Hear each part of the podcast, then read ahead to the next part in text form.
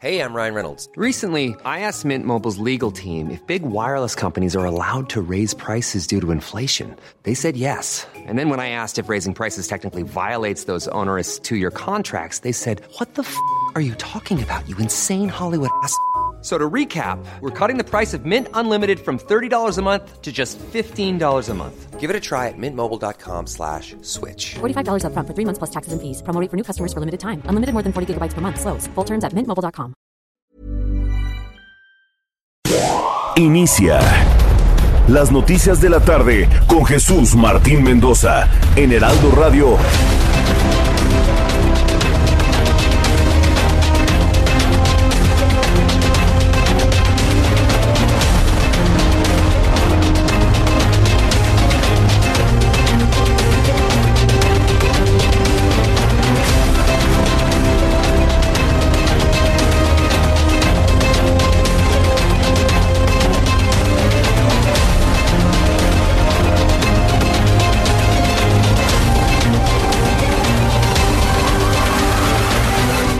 Las 6 de la tarde en punto, hora del centro de la República Mexicana. Bienvenidos, me da un enorme gusto saludarle a través de los micrófonos del Heraldo Radio en este lunes 16 de marzo del año 2020. Me da mucho gusto saludarle, bienvenido, muy buenas tardes. Súbale el volumen a su radio, que en este día de asueto por el feriado que algunos celebran del 21 de marzo. Estamos hasta este momento, pues, algunos disfrutando y algunos viviendo de manera completamente normal. Le tengo un resumen con los asuntos más importantes hasta este momento.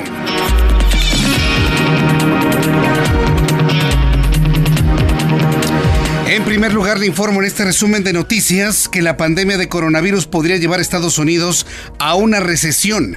Así lo advirtió el propio presidente de los Estados Unidos, Donald Trump, quien además adelantó que el brote de la enfermedad infecciosa podría terminar hasta el mes de julio. Vamos a escuchar parte de lo que dijo el presidente de Estados Unidos, Donald Trump. Well, it may be. We're not thinking in terms of recession. We're thinking in terms of the virus. Once we stop, I think there's a tremendous pent up demand, both in terms of the stock market and in terms of the economy. And once this goes away, once it uh, goes through and we're done with it, I think you're going to see a tremendous, a tremendous surge. Más adelante le tendré más detalles de lo que ha comentado el presidente de Estados Unidos sobre ello. Imagínese un país como Estados Unidos con su visualiza que podría irse a una recesión Estados Unidos debido a la parálisis económica que se vive en, los Estados Unidos. Pero pues quién como México, ¿no? Aquí el coronavirus no nos hace nada. Aquí estamos re bien. Nuestro presidente dándose baños de pueblo, promoviendo los conciertos como el, el Vive Latino y cosas por el estilo. Aquí no nos pasa nada. En mi cuenta de Twitter verá usted a un joven ahí en el Vive Latino en el Foro Sol levantando una cartulina que decía el coronavirus nos la... Así dice. Esa es eh, la educación, la formación, la ignorancia mexicana. Terrible, tremenda. He leído comentarios, no, no pasó nada en el Vive Latino. Pues, ¿qué querían? ¿Que la gente se estuviera hospitalizando y que cayera muerta? Claro que no. Si había gente con coronavirus, se contagiaron entre ellos y hasta dentro de una o dos semanas lo vamos a saber. Pero le digo, de ese tamaño, de ese tamaño es la ignorancia mexicana en todos los niveles, ¿eh? gubernamental y social. Y bueno, hemos generado todo tipo de asombro en el mundo. ¿eh? La propia Organización Mundial de la Salud no cree que está muy feliz con los protocolos eh, anunciados y realizados en México. ¿No cree usted que la Organización Mundial de la Salud y es, está muy contenta y eso implica responsabilidades para nosotros como país ante el concierto internacional, ante un llamado de una pandemia, de una emergencia de salud pública a nivel mundial. Y aquí desdeñándola, sí, aquí ya sabe, aquí no pasa nada. Ya se negó que López Obrador se vaya a hacer una prueba de coronavirus. No se la van a hacer. Ya le platicaré al ratito cómo estuvo la conferencia matutina.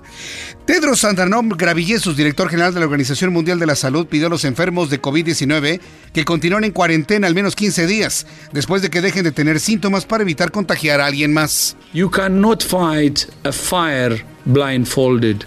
And we cannot stop this pandemic if we don't know who is infected. We have a simple message for all countries test, test, test. Esto es lo que ha pedido el director eh, de la Organización Mundial de la Salud, Tedros Gravillesus. Tedros Andanom Gravillesus, quien bueno, ha insistido, ha estado muy mediático, informando al mundo.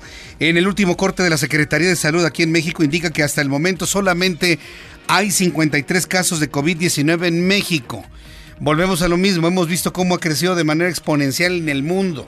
Italia en tan solo un solo día registró 386 contagios y aquí en México 53. ¿Usted considera verosímil la cifra? Hoy muy enojado, Héctor Hugo López Gatel, el subsecretario de Promoción a la Salud de la Secretaría de Salud, negó que no haya, que, que, que no existan las pruebas reactivas. Dice, eso no es cierto. El que haya pocos eh, casos no significa que porque haya pruebas reactivas, perdón, pero que empiecen a llamar en este momento aquí y a escribirme a través de mi cuenta de Twitter en dónde están los, los reactivos. Usted va al médico, oiga, ¿me puede decir si es coronavirus? No, pues yo no tengo el reactivo. ¿Qué laboratorios, qué hospitales lo están haciendo? A ver, yo le invito a que me diga quiénes son. Una cosa es lo que nos digan en las mañaneras y en las vespertinas y otra cosa es lo que está viviendo la gente todos los días en los hospitales y en los centros de salud. Entonces son 53 casos de COVID, sin embargo en las últimas horas se han confirmado diferentes casos a nivel estatal, los cuales esperan sean agregados en el corte de las 7 de la noche. Esto fue lo que dijo Gustavo Reyes Terán. En nuestro país tenemos ahora un total de casos eh, confirmados de 53, los cuales eh, el 60% son hombres, el 40% son mujeres.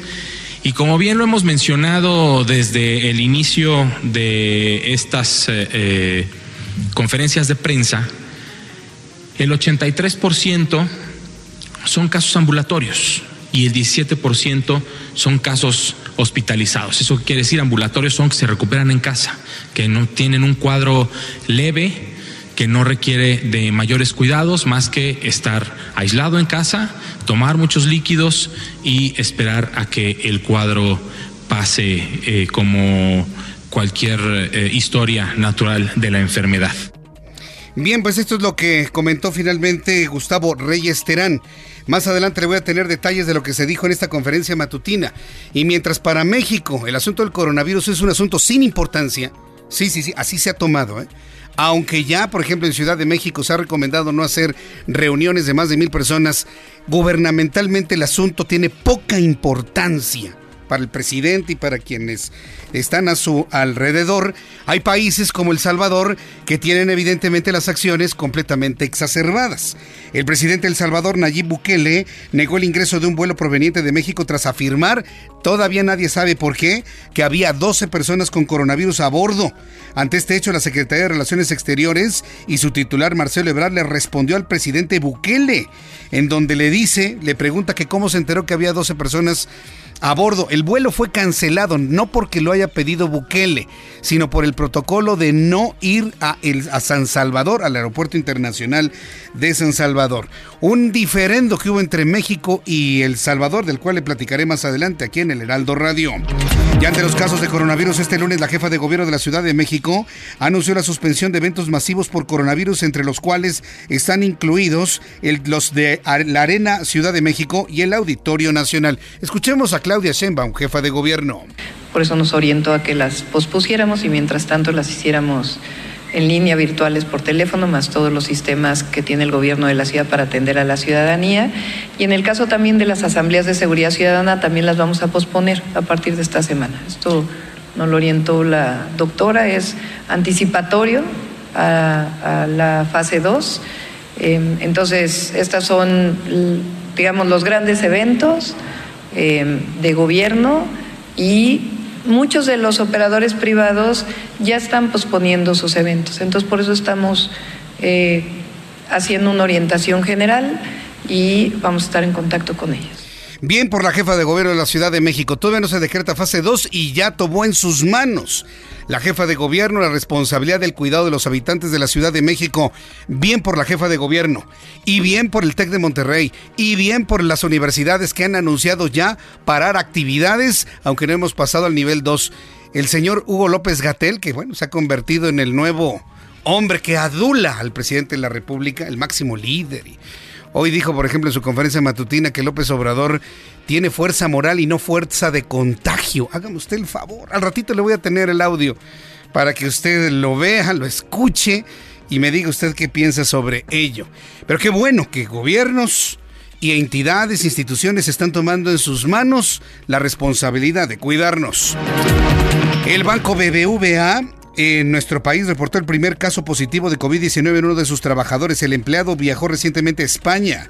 Los bancos instan a los usuarios a utilizar los servicios de la banca electrónica.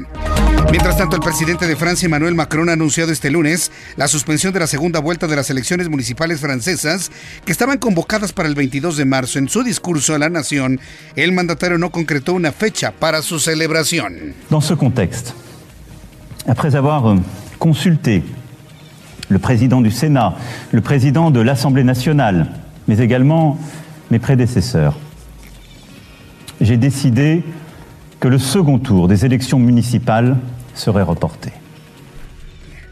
Esto fue lo que dijo el presidente de Francia en este contexto después de consultar al presidente del Senado y al presidente de la Asamblea Nacional. También a mis predecesores decidí que la segunda ronda de elecciones se va a posponer, dijo en este audio el presidente francés.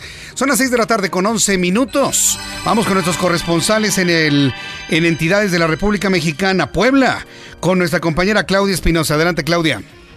Así es, para informarte a ti y a todos los amigos de Heraldo Media Group que hasta este momento la Secretaría de Salud en el Estado tiene reportados nueve casos de personas eh, con COVID-19. Uno de ellos ya fue dado de alta, el proveedor de Volkswagen, que era asintomático y el cual pues hizo el primer contacto con una persona contagiada ya de manera local que ya se encuentra pues internada en los hospitales. Hasta el momento no se harán más actividades por parte del gobierno, no se bloquearán las clases hasta el 23 de marzo y las oficinas de gobierno estarán funcionando de manera normal por el momento. Es la información desde Puebla. Muchas gracias por la información, Claudia.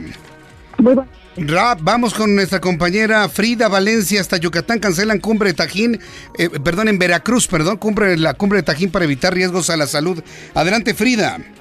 ¿Qué tal? Muy buenas tardes. Pues los saludo con mucho gusto y les comento que luego de dos días de llevar a cabo las festividades de la Cumbre Tajín 2020 de forma habitual, este domingo, el último día del evento, las actividades y conciertos fueron cancelados para evitar contagios entre la población. En los días previos se ofreció gel antibacterial y suero en la entrada del parque, eh, que fue el sede principal de la ceremonia, así como en la zona arqueológica del Tajín, misma en la que no se ha suspendido la entrada de visitantes. De acuerdo con la Secretaría de Turismo, pues esto solo se, se hace como una medida preventiva, pues no ha habido contagios en la entidad. Además, como parte de las medidas de protección del gobierno de Veracruz, eh, pues informaron que a partir de este 17 de marzo se suspenden las clases en las escuelas de la zona conurbada de Veracruz, Boca del Río, Medellín y Alvarado ante los casos sospechosos de coronavirus en la entidad. Hasta aquí mi reporte. Gracias por la información, Frida Valencia. Hasta luego, que te vaya muy bien. Guadalupe Flores está en el estado de Morelos. Adelante, Guadalupe. ¿Qué tal, Jesús? Te saludo con mucho gusto a ti al auditorio. Pues la Universidad Autónoma del Estado de Morelos suspendió clases del COVID-19. Eh, comentarte que en un comunicado de prensa de hace unos minutos, la rectoría de la Universidad de Morelos eh, pues anuncia que se suma a esta suspensión de clases a causa de la alerta mundial por el virus como medida preventiva implementada a nivel nacional en este documento señala que a partir de este 17 de marzo, es decir, el día de mañana, martes, y hasta el 20 de abril, no habrá clases en la Universidad de Morelos. En tanto, el personal académico y administrativo permanecerá en sus labores hasta el próximo viernes 20 de este mes.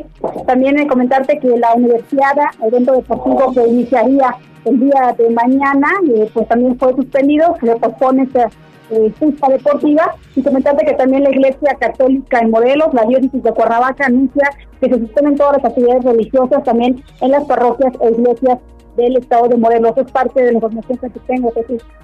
Muchas gracias por la información, Guadalupe Flores. Muy buenas tardes. Hasta luego. En este resumen de, de, mis compañeros reporteros en, las, en los estados del país. Por cierto, vamos a regresar a Veracruz con lo de la cancelación de la cumbre Tajín. Vaya usted viendo que aunque seguimos en fase 1, donde dice Hugo López Gatel que no es necesario suspender reuniones, ya vimos cómo el gobierno de la Ciudad de México ha tomado decisiones de suspensión de actividades multitudinarias. En Morelos, termina sus actividades o suspende actividades la Universidad Autónoma del Estado de Morelos. Se cancela la universidad. La Iglesia Católica en Morelos asegura que ya no habrá ceremonias religiosas de manera temporal.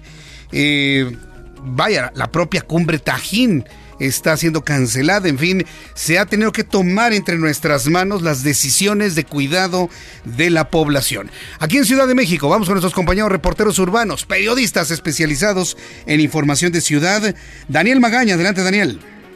¿Qué tal, Jesús Martín? Eh, muy buenas tardes. Bueno, es una tarde pues ya muy nublada para las personas que avanzan en este momento en la zona del anillo periférico, en la zona de Cuemanco. Continúan las obras de este distribuidor vial, este puente que está realizando la zona de Avenida Canal Nacional, reducción de eh, pues carriles, genera algo de complicaciones para trasladarse en esta zona, pero partir de aquí el avance es bueno, los carriles centrales ya del anillo periférico en dirección hacia la zona de Miramontes, o para las personas que periférico para más adelante pues también trasladarse hacia la zona del circuito especial. El reporte de Jesús Martín. Muy buenas tardes. Gracias, muy buenas tardes, Daniel Magaña. Vamos con nuestro compañero Israel Lorenzana. Adelante, Israel. ¿Dónde te ubicas? Vamos, vamos, a entrar en comunicación con nuestros compañeros reporteros. Hoy es un día sumamente tranquilo en la capital del país, para usted que nos escucha en otros puntos de la República Mexicana, que por cierto, ha insistido la autoridad en la Ciudad de México y a nivel nacional, sobre todo ahora que no habrá clases, que no son vacaciones adelantadas. Bueno, así lo dijo el secretario el sábado, de manera errónea, pero no son vacaciones, se trata de que usted esté resguardado con su familia. Israel Lorenzana, adelante. Jesús Martín, gracias. Pues tenemos información para nuestros amigos que se desplazan en estos momentos a través de la avenida Chapultepec, procedentes de las zonas insurgentes y con dirección hacia la calzada La Viga. Asentamientos habituales de la hora, pero sin duda alguna se presenta como una buena alternativa también para desplazarse con dirección hacia Congreso de la Unión. El sentido opuesto a través de San Pablo y también con dirección hacia Izazaga, la circulación en términos generales también es aceptable, ligeros asentamientos a la altura de Pino Suárez y más adelante también en la zona de 20 de noviembre, pero nada para abandonar arterias y su destino sería central Lázaro Cárdenas o más allá para nuestros amigos que van con dirección hacia el eje oponente en su tramo Cuauhtémoc. Jesús Martín, la información que te tengo. Muchas gracias por la información, Israel Lorenzana. Hasta luego. Una ciudad que se antoja así sea para siempre, pero pues esto evidentemente es temporal.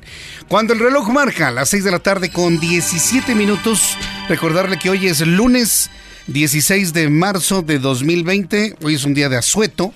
Es un día en donde se adelantó el descanso por quienes celebran lo que se celebra el 21 de marzo, que por cierto el 21 de marzo cae en sábado en el anterior esquema no tendríamos por qué descansar ni un día, ¿no? Ni el lunes, ni el martes, ni el miércoles, no hay razón de ser. Pero bueno, finalmente así se establece este día de descanso obligatorio. ¿Qué se recuerda sucedía un día como hoy, 16 de marzo en México? Abraham Arreola.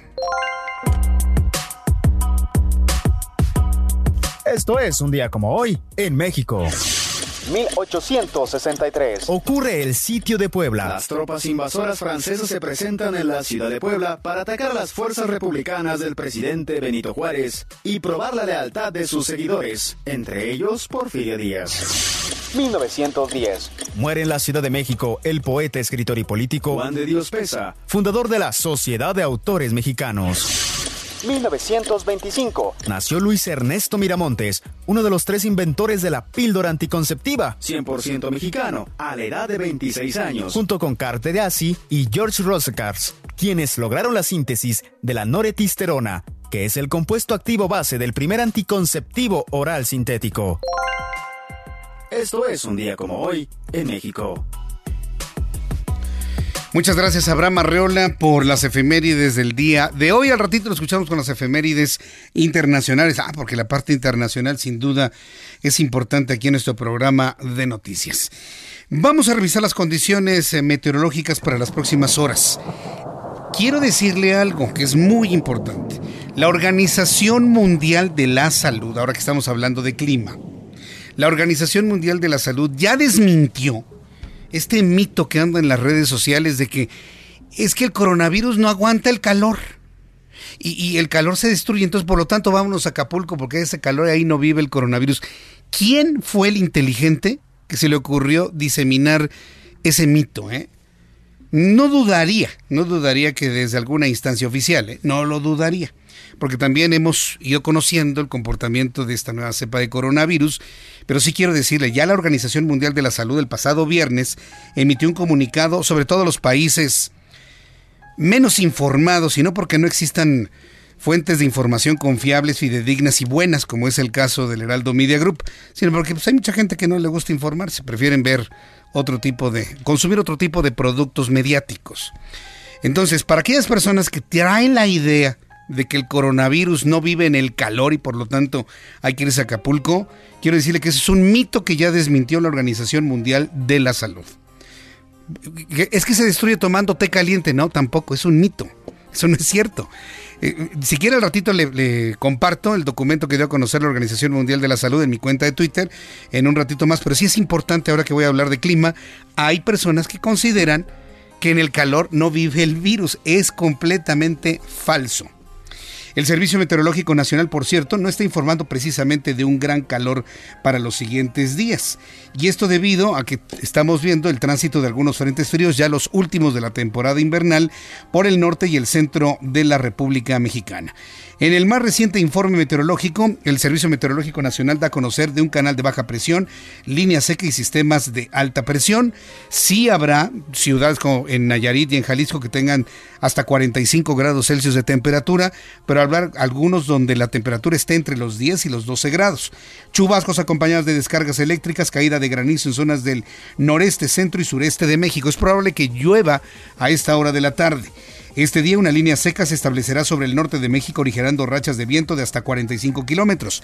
Frente frío número 45 se aproxima al noroeste del país. Y con estos elementos le doy a conocer el pronóstico del tiempo. Para las siguientes ciudades, amigos, en Toluca, llueve, mínima 6, máxima 23. Para mañana, amigos de Guadalajara, mínima 12, máxima 29. En Monterrey, mínima 18, máxima 31. Tampico, mínima 22, máxima 30. En Villahermosa, Tabasco, mínima 21, máxima 34. Acapulco, Guerrero, mínima 23, máxima 30. Tijuana mínima 9, máxima 15 y aquí en la capital del país. El termómetro marca en este momento 20 grados, la mínima 11 y la máxima para mañana 25 grados Celsius.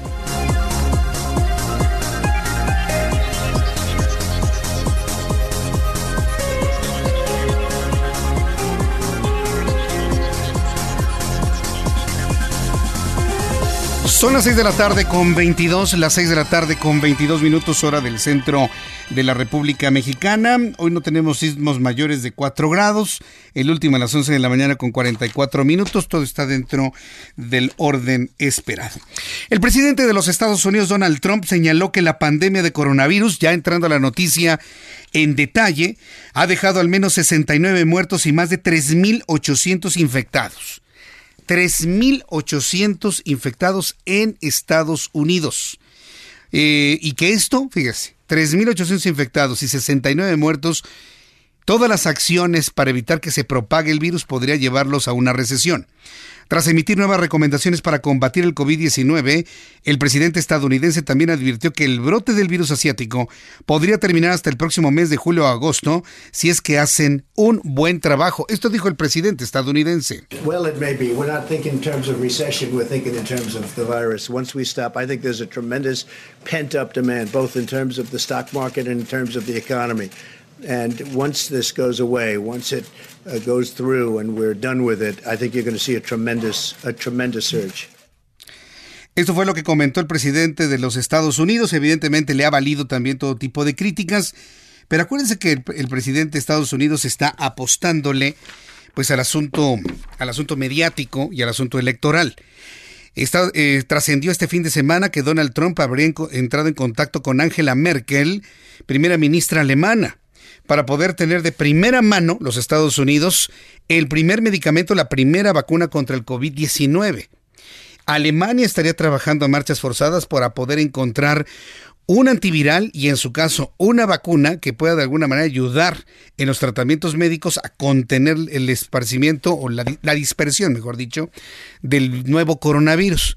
Hasta este momento no se ha confirmado, pero Donald Trump ya lo habría anunciado este fin de semana, el tener esta alternativa para ofrecerla de manera exclusiva a los estadounidenses, por increíble que parezca. ¿eh? Ya Donald Trump trabaja para tener el primer medicamento únicamente para estadounidenses.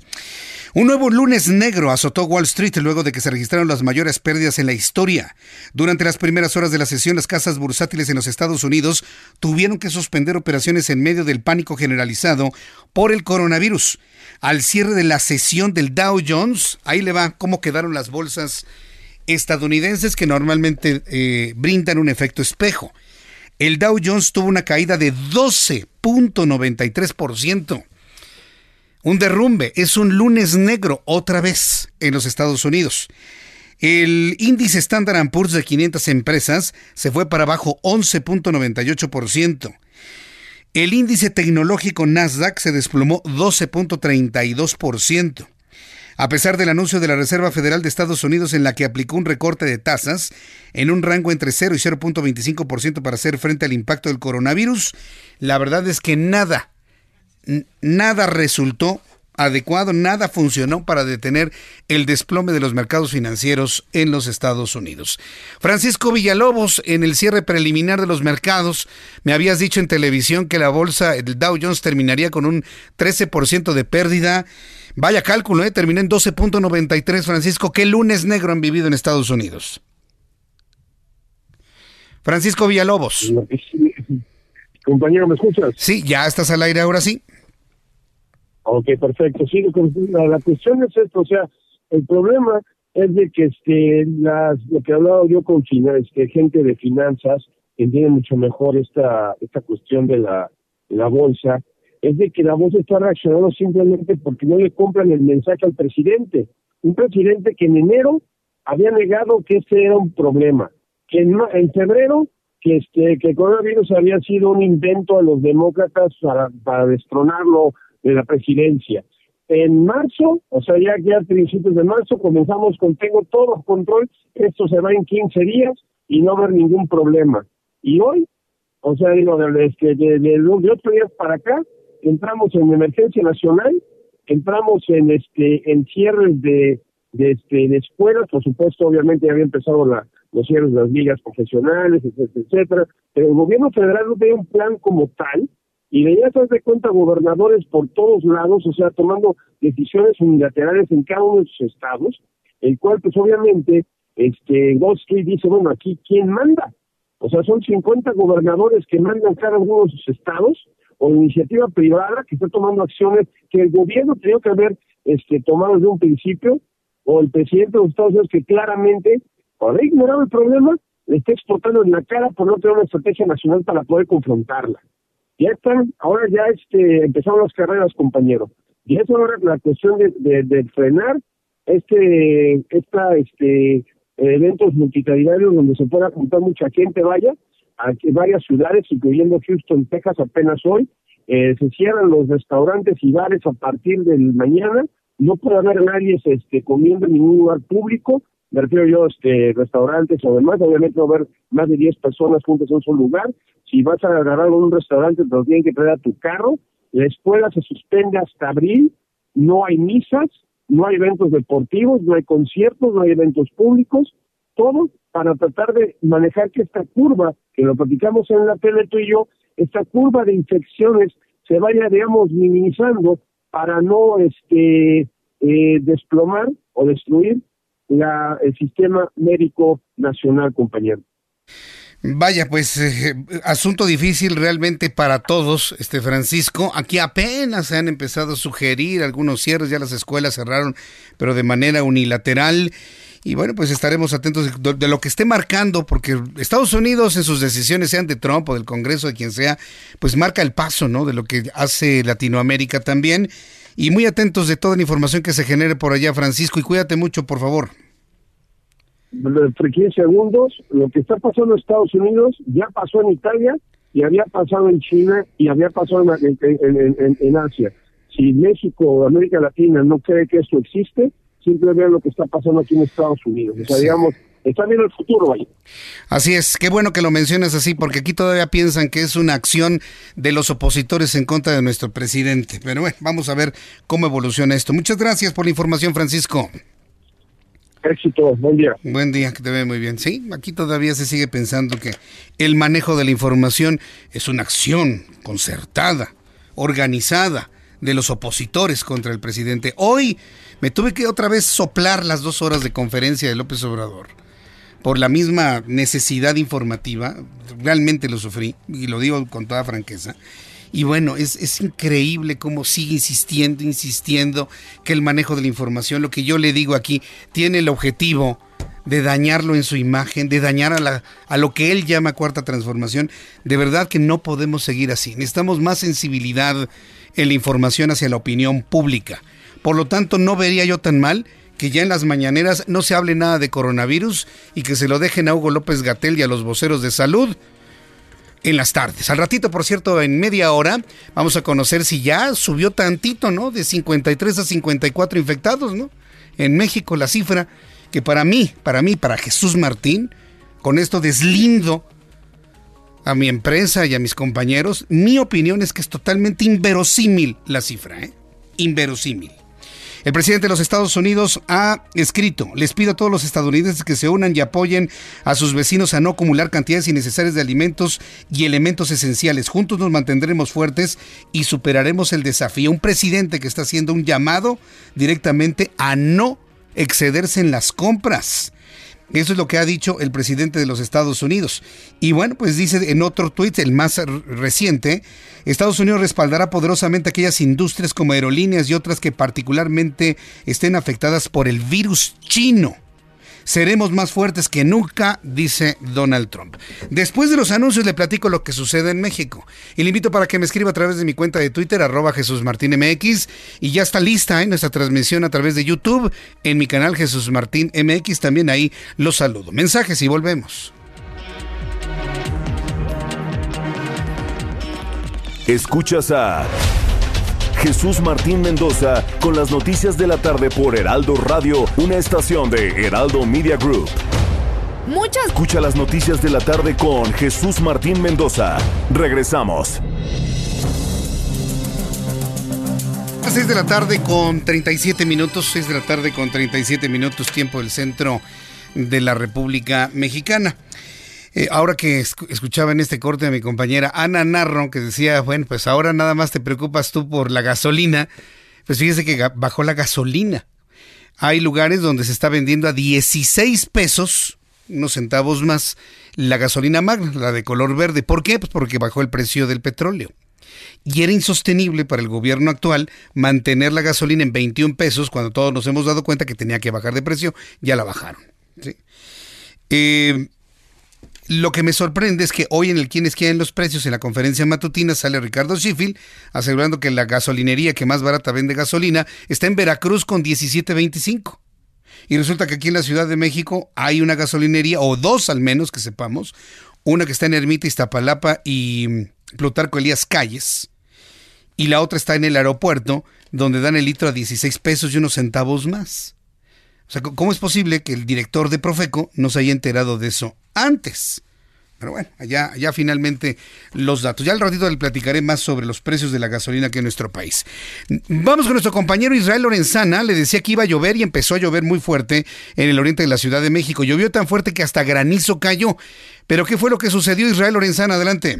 Jesús, Jesús Martín, gracias. Efectivamente, pues ha caído una fuerte lluvia con granizo en el perímetro del Estado de México. Me refiero al municipio de Catepec, donde tenemos movilización por parte de los servicios de emergencia. Y es que debido a esta lluvia, pues se registró esta tarde en Catepec varios plafones cayeron dentro de un cine ubicado en la Plaza Sendero. Este se ubica sobre la carretera Texcoco Lechería, la cual dejó a tres personas lesionadas. Una mujer de 33 años y su hija de 5, y además también una empleada del cine resultó con algunos golpes las eh, femeninas fueron trasladadas a un hospital cercano para su atención médica y bueno, pues por suerte ninguna presenta lesiones que pongan en riesgo su vida. De acuerdo a elementos de protección civil y bomberos de Catepec, la estructura de la plaza se encuentra aparentemente en buenas condiciones, fue por el granizo que se dieron abajo algunos plafones. En estos momentos las autoridades están checando este cine, así que bueno, pues esto ocurre en el perímetro de Catepec a consecuencia de la granizada que cayó esta tarde en la zona norte en el Estado de México, Jesús Martín. Bien, entonces no tenemos lesionados, nada más fueron unos plafones los que se cayeron. Se vienen abajo los plafones, Jesús Mm, Martín, tres bien. personas resultan lesionadas, una mujer de 33 años, una niña de 5 y una empleada también del cine fue valorada ya por elementos de protección civil y trasladada a un nosocomio para su valoración médica. Correcto, gracias por la información, Israel. Hasta luego. Hasta luego. Fuerte lluvia en el oriente.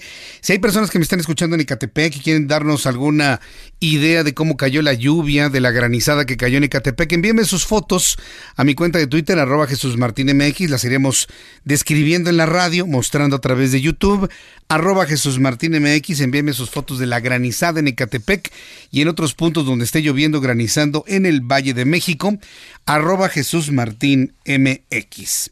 Regresando al asunto del coronavirus, yo lo que quiero es presentarle las decisiones que están tomando otros países para que usted de esta manera norme usted criterio si son correctas, adecuadas, suficientes, insuficientes las que se toman en México. Luego del brote de coronavirus en el mundo, más de 75 países han cerrado sus fronteras. ¿Qué países han cerrado sus fronteras para mantener en resguardo a su población? Canadá, Argentina, Chile, Perú, Colombia, España. Y de esta manera así lo anunció el presidente de Argentina, por cierto, de izquierda, peronista, Alberto Fernández. Hemos cerrado la frontera de la Argentina. Durante los próximos 15 días, periodo este que puede ser prorrogable, las fronteras argentinas se han cerrado. ¿Por qué lo hacemos? Porque el episodio del coronavirus ya no viene solamente de Europa, está empezando a afectar a países limítrofes y a nosotros mismos. ¿Por qué hago la aclaración de que si es peronista y que si es de izquierda? Me están preguntando. Porque lamentablemente aquí en México el tema se ha politizado de una manera espantosa. El primero en politizarlo ha sido Andrés Manuel López Obrador, presidente de México. Así de claro. ¿Por qué lo politiza al decir que en el tratamiento, es más, lo que yo estoy diciendo, que es un ataque a los conservadores? Poco le falta decir que el coronavirus lo hicieron en el PAN para afectarlo, ¿no? no poquito le falta, ya en el tono de la broma. Pero sí, hoy, hoy me sorprendió cómo está desaforado, de que no, no, no, nomás no puede con el asunto del coronavirus. Se dio un baño de pueblo el fin de semana, un baño de pueblo que fue a propósito, a propósito, para que los medios viéramos cómo, mire, mira cómo me abrazo, cómo me besan. ¿Ya vio? Sí, sí, sí, ya, ya fue una afrenta, ¿no? Una demostración de que a él le importa muy poco el asunto del coronavirus porque él está seguro que no pasa nada. Es más, no dudaría que hasta dude él de la existencia del coronavirus. Así, de ese tamaño. Emmanuel Macron, quien es presidente de Francia, también anunció el cierre de sus fronteras y lo, hizo de esta manera. Dans ce contexte, après avoir consulté le président du Sénat, le président de l'Assemblée nationale, mais également mes prédécesseurs, j'ai décidé que le second tour des élections municipales serait reporté. Esto fue lo que dijo Emmanuel Macron. La Unión Europea cerrará mañana al mediodía sus fronteras al exterior durante 30 días para luchar contra la pandemia por coronavirus. Así lo habría anunciado lo que escuchamos de Emmanuel Macron. Tengo una línea telefónica, y esto es importante también revisarlo. Eh, ¿Qué es lo que está sucediendo en las tiendas de autoservicio y departamentales? ¿Hay compras de pánico o son compras excesivas? Aquí, por ejemplo, no se ha hecho ningún exhorto, como lo ha hecho el presidente de Estados Unidos, a que no se hagan compras de pánico. Lo ha hecho con López Gatel, pero ha dicho que no tiene ningún sentido. Yo estoy de acuerdo con eso, no tiene ningún sentido hacer compras de pánico en este momento, pero pues en un país que ha vivido carencia, que ha vivido crisis tras crisis, tras escasez de productos, la idea de acaparar es un asunto que está metido en la idiosincrasia mexicana, ¿no? Acapara porque al ratito no va a haber. Que sube la gasolina, ah, llenar los tanques. Que sube el azúcar, ah, comprar todo el azúcar que yo pueda. Que la promoción de la tienda departamental, 3 por 2 ah, me llevo todo el papel de baño. Ahora, por ejemplo, se han hecho compras de pánico, de pánico de papel higiénico. Que yo sepa, el coronavirus no provoca diarrea, por ejemplo, un uso excesivo de papel. Y no entiendo yo, una persona, para qué se usa papel higiénico. Tal vez para limpiarse la nariz.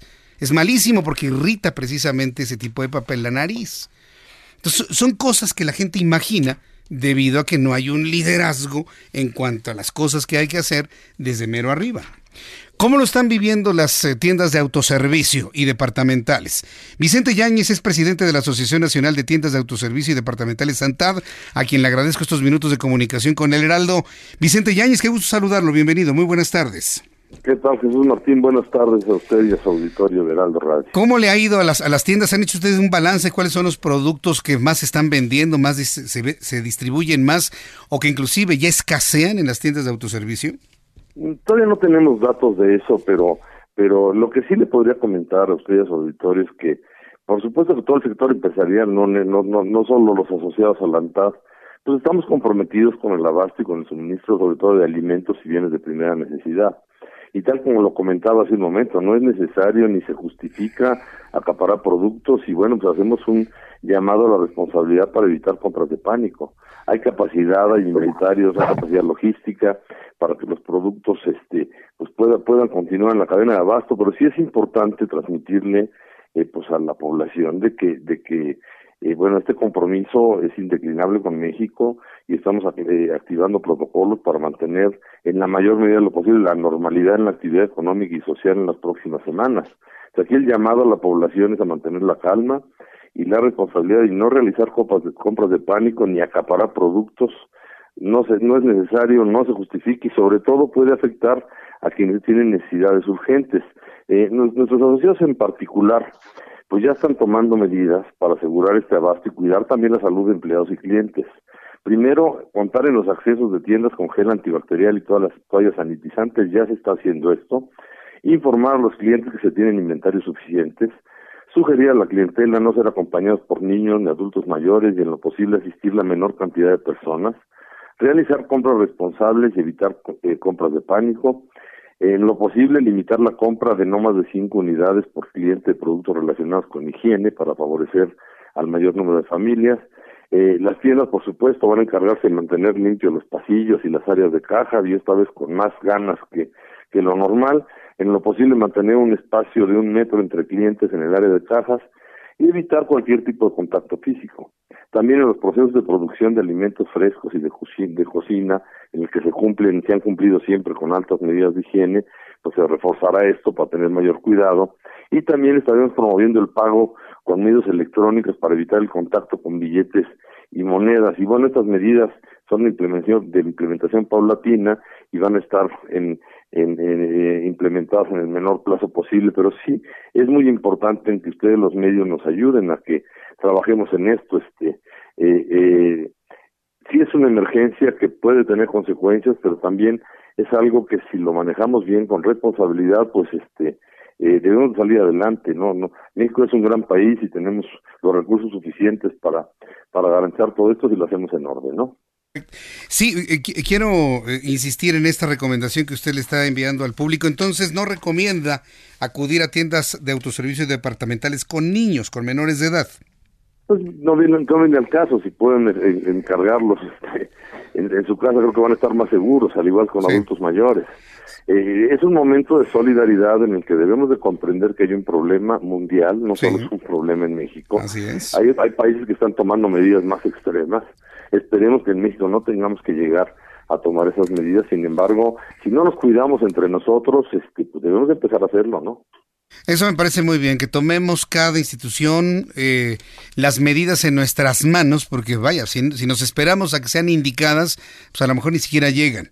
Qué bueno que la ANTAD está en este momento ya tomando ese tipo de, de acciones. A más tardar, cuando todas las tiendas de eh, departamentales y de autoservicio deberán tener todos estos elementos y este protocolo en activo. En las próximas horas ya lo han estado haciendo, algunas seguramente ya lo tienen.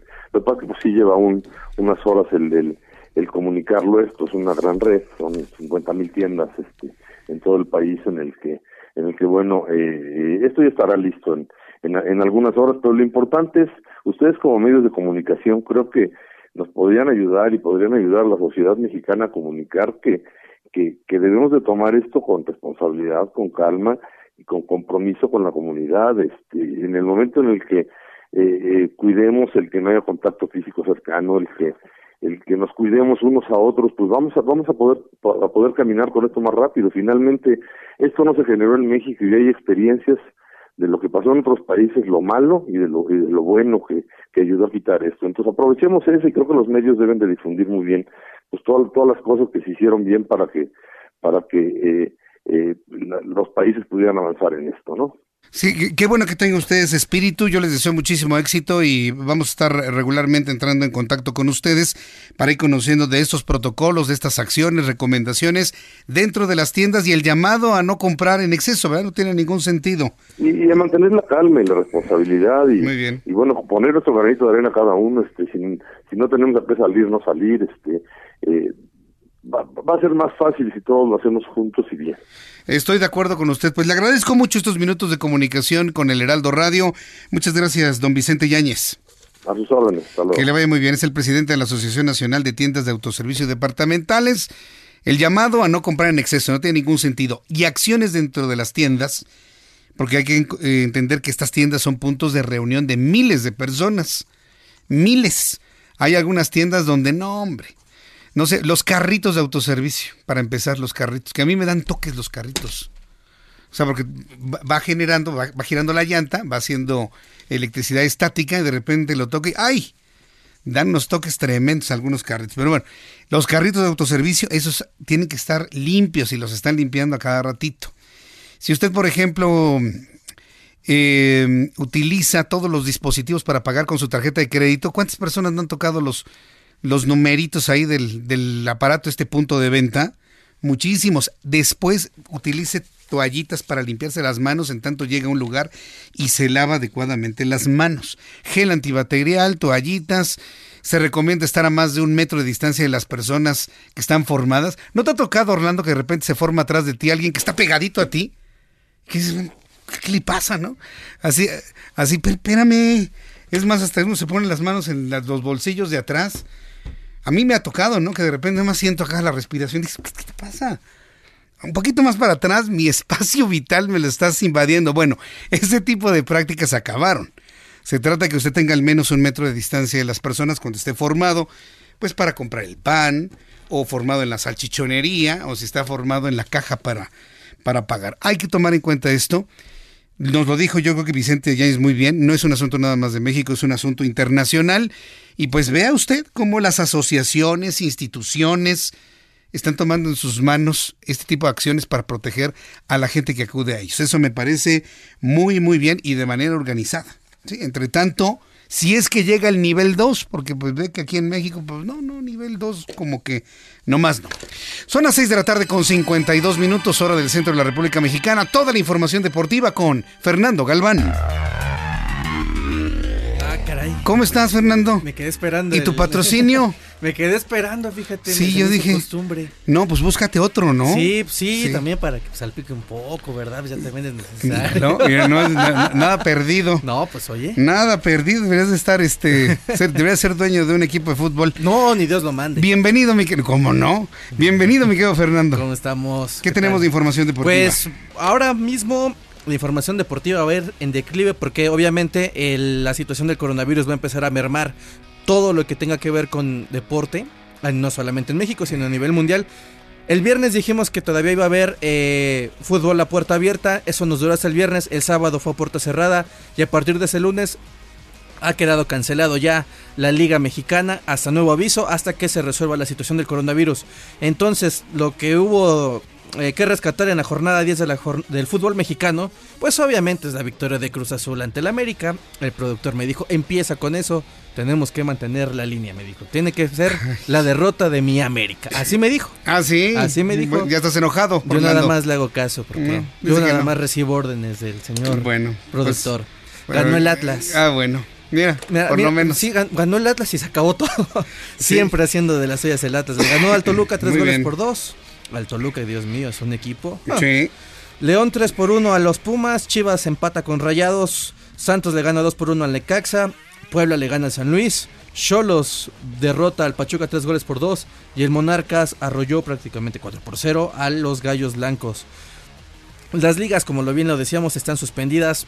Todo lo que tenga que ver con deporte masivo en el mundo se está parando y hasta nuevo aviso. Lo que sí hubo este fin de semana también fue un acuerdo con el que llegaron las franquicias y los eh, jugadores de la NFL para llegar a un acuerdo para que haya una serie de cambios en el en el en las condiciones de este juego para los próximos años. El primero de ellos se verá reflejado en los playoffs, ya que se eleva el número de equipos clasificados de 12 a 14 franquicias. Asimismo, se aceptó un aumento en el tope salarial a 198 millones de dólares por cada plantilla.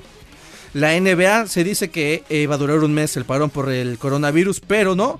Ahora se dice que se va a hacer hasta mediados o finales de junio, en tanto que el 70% de los japoneses creen que los Juegos Olímpicos de Tokio no podrán realizarse a causa del COVID. Eh, según esto, una encuesta que hizo la agencia Kyodo. Sin embargo, tanto el gobierno como el Comité Olímpico insisten en que se va a llevar a cabo en julio próximo y señores, es muy probable que esto no sea así o que si se llega a ser, entonces haya una especie de boicot de deportistas de alto rendimiento que digan no más no. Ya pasó con golfistas que dijeron no voy a ir no me siento con la seguridad de que esto pase y pues se van a ir sumando obviamente conforme las fronteras se cierren y esto se tenga que restringir aún más con el paso del coronavirus. Quienes están buscando una opción son los Países Bajos ya que en la Fórmula 1 están esperando que le dé respuesta a la Fórmula 1 sobre la realización de la carrera luego de que se han cancelado cuatro grandes premios a causa del coronavirus, por lo que ahora en la Fórmula 1 podría empezar en mayo o junio del presente año y también inclusive y aunque fuera broma, el Cruz Azul podría ser campeón. El Barcelona podría ser campeón. No, ya es en serio, ¿eh? Si no se llega a una solución de coronavirus, sí, ahí, se va a dictaminar que el campeón es el líder general y el líder general, nos gusta o no, es el Cruz Azul. Ah, mira, qué bien. ¿Qué, opinas tú, este Orlando? Dice que no. Que eso no va a pasar. ¿Qué? Dice que esto se va a resolver y va a continuar. Bueno, ojalá que sí sea, porque Muy bien. No sabemos qué vaya a pasar. Oye, Fernando, pues muchas gracias por la información deportiva. Hasta luego. Hasta luego, hasta mañana, que te vaya muy bien. Fernando Galván con toda la información deportiva. Son las 6.56. Y de esta manera vamos a ir a los mensajes. Después de los mensajes le presento un resumen con lo más importante. En cuanto inicie la transmisión desde el Palacio Nacional con la conferencia vespertina de coronavirus, eh, le voy a presentar lo que se informe, porque es importante para tener actualizado el número de casos en México. A mí me sigue, mire, nos enteramos de tantas cosas aquí y que evidentemente procedemos a su confirmación y demás, que la verdad es, yo dudo en lo personal de los 53 casos. Puede haber más que no hayan sido diagnosticados con la prueba reactiva, de eso no me queda la menor duda. Pero seguimos muy... y no porque sea un deseo que esté más alto, simple y sencillamente estamos en la búsqueda de la verdad, exactamente, de la verdad. Vamos a los mensajes, regreso con un resumen y le invito para que me escriba a través de mi cuenta de Twitter, arroba Jesús Martín MX.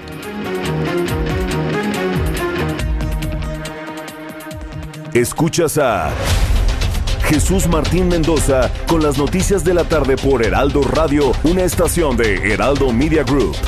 Escucha las noticias de la tarde con Jesús Martín Mendoza. Regresamos.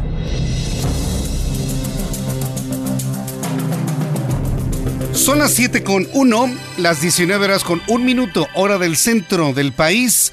Le recuerdo que el Heraldo Radio transmite a toda la República Mexicana y le presento un resumen con lo más destacado. La Embajada de los Estados Unidos en México suspenderá servicios rutineros para tramitar visas de migrante y no inmigrante a partir del miércoles 18 de marzo hasta nuevo aviso. Esto incluye tanto entrevistas en la embajada, en los consulados, como el procesamiento en los centros de atención a solicitantes. La bancada del PAN en el Senado pidió a la Junta de Coordinación Política que exhorte al presidente de la República, Andrés Manuel López Obrador, a instalar de manera inmediata el Consejo de Salubridad General para atender la emergencia por coronavirus.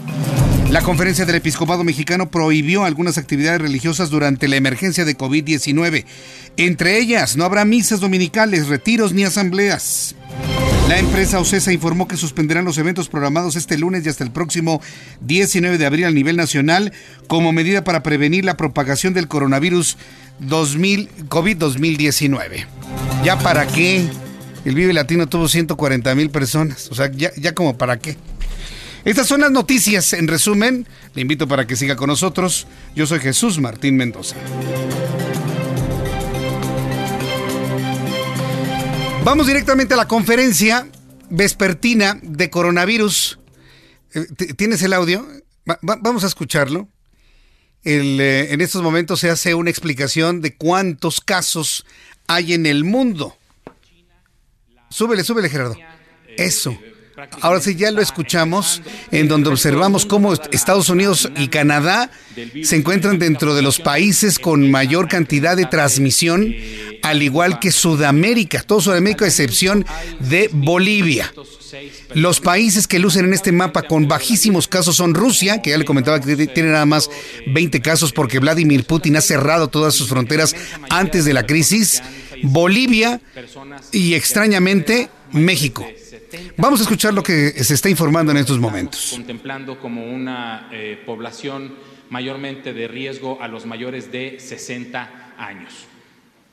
La siguiente, por favor. En nuestro país actualmente tenemos un total de 82 casos confirmados. Como bien lo pueden ver en la parte de atención médica, en general, prácticamente el 90% de las personas que han sido atendidas en nuestro país han sido atendidas con eh, sintomatología leve, es lo que conocemos como casos ambulatorios, casos que llegan con la sintomatología eh, eh, positiva, que se les hace un examen físico y que eh, además, se toma su prueba, si sale positiva, entonces se pueden ir a, casa con los cuidados generales que sean, eh, que sean recomendados por el especialista en la atención a la salud. Y el 13% han requerido alguna hospitalización. Algunos de estos, de estos que han requerido hospitalización, no es por gravedad también, es por un eh, cuidado especial porque pertenecen a alguno de los grupos de mayor riesgo que puedan complicarse y se ha decidido dejarlos en alguna unidad hospitalaria para observación. No quiere decir que este 13% sean casos eh, graves. Al inicio de la conferencia se ha confirmado que en México hay 82 casos confirmados de coronavirus. Yo ya decía que a ver si pasamos de 53 a 54 de una manera muy crítica. No, ya estamos en 82, con 171 casos sospechosos hasta este momento. Esto se sigue informando a través de la Secretaría de Salud, que informa desde el Palacio Nacional. Con sintomatología y cuya prueba es positiva a el virus SARS-CoV-2 que provoca la enfermedad COVID-19, se le hace un interrogatorio muy preciso sobre cuántas personas, sobre, sobre por dónde ha estado en los últimos, sobre todo los últimos dos días de, su, de su vida, en dónde ha estado, con cuántas personas ha estado en contacto, con cuántas personas ha estado en, contacto muy estrecho para poderle preguntar y pedir sus datos específicos y lograr hacer un rastreo de estas personas que han estado en contacto con otras personas que resultaron con una prueba positiva a COVID-19. El 90% de estas personas, contactos de eh, eh, casos positivos a, COVID, el 90% no han tenido y no han presentado sintomatología positiva, este, sugestiva de enfermedad por SARS-CoV-2, COVID-19, y solamente el 10% de los contactos estudiados han resultado con sintomatología, mismos a los que por esta sintomatología se les toma la prueba para saber si la sintomatología se debe o no a el virus que provoca la enfermedad COVID-19. La siguiente, por favor. Ahora eh, daré paso a que la doctora Ana de la Garza Barroso, directora de Investigación Operativa Epidemiológica de la Dirección General de Epidemiología, nos platique sobre las actividades de la unidad de inteligencia epidemiológica y sanitaria. Esto es lo que sucede en Palacio Nacional. En unos instantes con nuestros compañeros reporteros le vamos a tener un resumen de lo más importante. Por lo pronto la noticia eh, central que nos llama la atención para saber en la actualización cómo vamos. 82 casos confirmados de COVID-19 en México y 171 pacientes sospechosos. ¿Cuántos se incrementarán si es que había alguien contagiado con el coronavirus en el Vive Latino? ¿Cuántos le gustan? ¿Cuántos le gustan que se hayan contagiado ahí? He leído, como le platicaba al inicio de nuestro programa, he leído comentarios a través de redes sociales, de decir, ya ven cómo no pasó nada en el Vive Latino. Y cuando yo leo ese tipo de comentarios, digo, de verdad, de verdad no puede ser la sociedad mexicana tan ignorante, de verdad. Somos una sociedad que pasamos la escuela de noche. y, ¿Y por qué hablo de la escuela? Porque la primera forma de enterarnos de cómo son las cosas en la vida es la escuela. Y todos en escuelas privadas o en escuelas públicas recibimos clases a nivel básico, no se necesita ser un doctor para saberlo, de cómo funciona un contagio de cualquier enfermedad, lo sabemos. Cómo entran los, eh, los virus, las bacterias, que son cosas distintas, los hongos también, y de ese, del mundo funge se habla muy poco. Cómo entran los virus, cuánto tiempo necesitan de incubación, cómo son reproducidos los virus, porque no son cosas vivas. No se puede matar un virus. Es que el calor mata al virus. No, no, el calor no mata. El calor no le hace nada al virus y además no lo matan porque un virus no es una cosa viva. Tampoco es una cosa muerta. Es una cosa ahí, es un paquete de información genética que anda ahí volando nada más y que llega y se pega a una célula, le inyecta el material genético y la célula empieza a trabajar en favor del virus, replicándolo. Como alien. De ahí se tomó precisamente la idea cinematográfica. Así funcionan los virus. Unos de una forma, otros con algunas eh, diferencias muy sutiles, pero en principio así funcionan. Entonces, el no saber que ir a un lugar con personas enfermas no necesariamente va a salir usted enfermo, sino que se va a tardar una semana o semana y media o dos en desarrollar la enfermedad. O sea, lo que sucedió en el Vive Latino lo vamos a ver en una o dos semanas. Ojalá y se mantenga la cifra en 82 y vaya bajando. Ojalá. Es un deseo legítimo. Pero fíjese, hoy en la mañana, hoy en la mañana le preguntaron a eh, Hugo López Gatel, que por ahí anda, ¿eh? Al ratito va a hablar, precisamente. Le preguntó una reportera a Hugo López Gatel si el presidente, ahora que se dio su baño de pueblo, no lo dijo así, pero que estuvo de gira, en contacto con mucha gente, si lo pudieron haber transmitido y si él al mismo tiempo podría transmitir el virus a otras personas.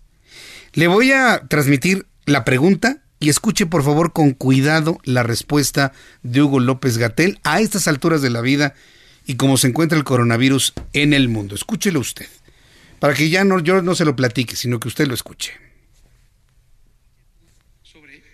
Bien, aquí, bueno, eh, nada más una precisión, no, eh, no que se esté diciendo que a todos se les haga. La pregunta era con el presidente porque, eh, a fin- la- al final de cuentas, por las actividades, y entonces la duda es, si llegara a ser portador e iba a las zonas, eh, como usted mencionaba, de alta marginación, ¿podría eh, contagiar de alguna manera o no?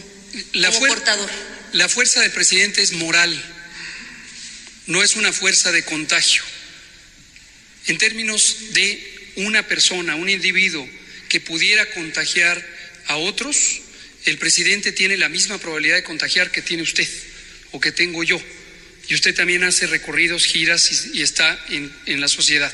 El presidente no es una fuerza de contagio. Entonces, no, no tiene por qué ser la persona que contagie a las masas. El presidente no es una fuente de contagio, pues que es inmune o qué.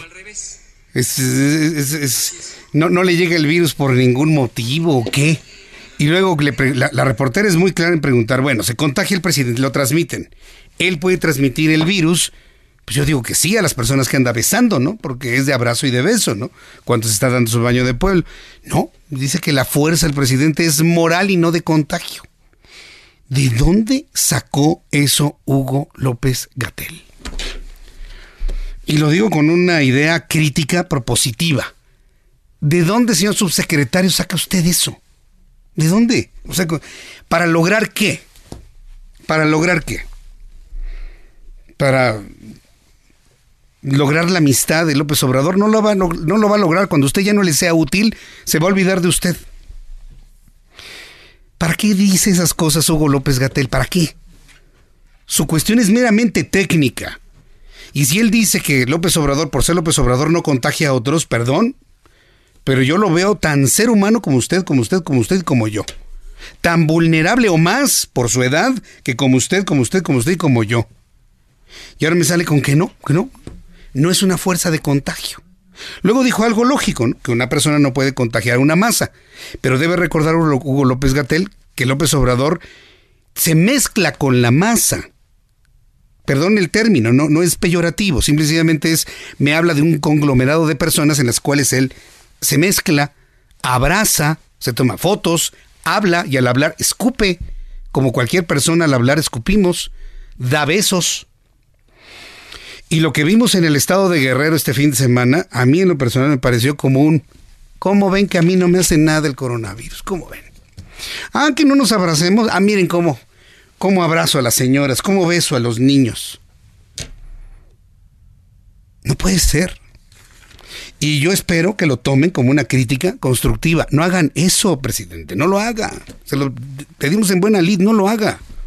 No le ayuda a su imagen estar transmitiendo la idea de que el coronavirus no existe o que no le hace nada o que están exagerando en el mundo o que esto lo toma la derecha y los adversarios para atacarlo, no le hace bien a su imagen.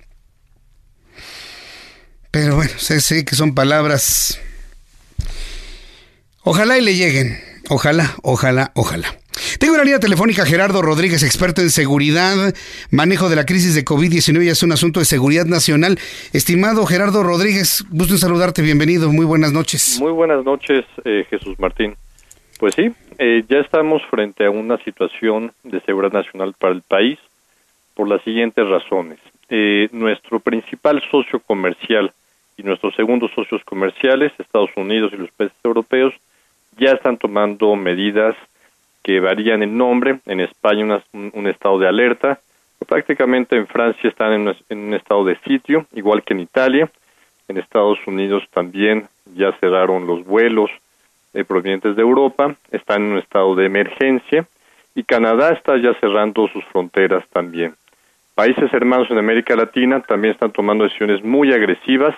Argentina también ya eh, está cerrando fronteras y bueno, eh, no es, no es muy agradable cuando nos, nos preguntan cuáles son los escenarios a los que se enfrentan los países por esta por el manejo de estas situaciones, pero creo que es importante que tu auditorio, sobre todo quienes estén en empresas del sector privado, del obviamente sector privado, educativo, salud, comercios, tengan tengan tengan en cuenta que esta va a ser una crisis que al menos va a durar unos dos meses. ¿Y qué va qué va a suceder?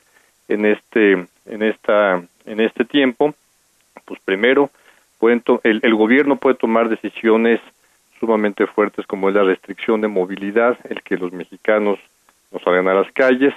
Viendo a este gobierno también un poco irresponsable en estas decisiones probablemente retrasen estas estas decisiones pero bueno en, en los estados de la república van a tener que ser el primer punto de eh, de retención de estos casos en los sistemas de salud estatales que el gobierno federal quiere federalizar en muchas situaciones. Escuelas privadas, escuelas públicas probablemente también tengan que ser habilitadas para eh, ayudar en la atención de, de, personas infectadas. Los sistemas de salud estatales y federales eh, van a tener que atender horas extraordinarias en esta crisis, van a estar en una situación de estrés muy fuerte, en el ámbito económico, se le está exigiendo al, gobierno que aplique ya un plan de emergencia económica que incluya mayor gasto de inversión, reducción del gasto corriente, incentivos fiscales a las pequeñas y medianas empresas. ¿Cuánta gente que te escucha, Jesús Martín, va a verse afectada en términos económicos porque si está en sector servicios, restaurantes, bares, pues no van a recibir eh, ingresos por los próximos meses y cierran eh, lo mismo va a pasar con la gente que, que depende de las propinas, ¿no? En muchos, en muchos lugares, no solamente en los restaurantes y bares. Eh, va a haber también, eh, se necesita un plan de estabilización de empleos y salarios de empresas que se vean afectadas por esta recesión. México tiene que pensar dos veces, probablemente México necesite de un endeudamiento moderado para sacar adelante esta crisis. Mira, Jesús Martín, no me toca a mí dar las malas noticias, pero eh, ya eh, calificadoras como Merrill Lynch, que, que, también tienen, eh, cotizan en las bolsas internacionales, tienen también sus índices de medición eh, económica, pues calculan una recesión de al menos de un 2% de caída del PIB a nivel internacional y más o menos en eso calculan la, la recesión que va a venir para el país. Eh, en materia de política exterior, ya vimos hoy el primer conflicto internacional con el presidente del Salvador, Bukele, que, dice que 12 infectados de, COVID venían de la Ciudad de México hacia Ciudad de, del Salvador, de San Salvador. Eh, yo preveo eh, Jesús Martín, va a venir tensiones muy fuertes con Estados Unidos. Acaban de anunciar que se cancelan las citas para, eh, para las vistas en la embajada y en los consulados de los Estados Unidos aquí en México. Hay muchos mexicanos que están varados ahorita ya en Europa, en Lima, Perú, que Lima también ya declaró estado de emergencia de mexicanos que no pueden regresar a nuestro país. La situación se va, se está complicando por muchos frentes eh, que no estamos viendo día con día. Se complica efectivamente por varios frentes, pero pues tú viste al presidente este fin de semana, se dio un baño de pueblo. Cuando tú me mencionas de que este es un asunto de seguridad nacional, pues esa seguridad nacional entiendo deben cuidar a la única institución viviente que entiendo es el presidente de la República y se dio un baño de pueblo en Guerrero. Bueno, en una idea muy clara de que lo viéramos, Gerardo. Tú muy bien lo dijiste. El, poder más importante de este país es el poder ejecutivo federal, recae constitucionalmente en una sola persona. Y esa persona tenemos que protegerla y se tiene que proteger. Él también tiene que cuidarse y entender que esto no es, esto no es una mentira, ¿no? O algo que no existe. Pero en fin, esperemos que sus asesores, su gente cercana, se lo hagan ver lo más pronto posible. Estimado Gerardo, muchísimas gracias. Te mando un fuerte abrazo. Fuerte abrazo, que te vaya muy bien. Hasta luego. Pues ahí está. ¿Con qué, con, qué nos quedamos? ¿Con qué nos quedamos en la mente?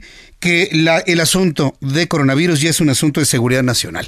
Vamos directamente hasta el Palacio Nacional, conferencia de coronavirus. Habla Hugo López Gatel. A todo el gobierno y a toda la sociedad esto es un principio de acción en la preparación y respuesta ante emergencias de salud pública, ante epidemias, ante eventos eh, nuevos y eh, depende o se ha construido técnicamente a lo largo de muchos años en la comunidad de salud pública global y también nacional. Eh, México ha tenido una construcción progresiva de estas capacidades. Entonces, justo por eso queríamos señalarlo y abrimos a preguntas y respuestas.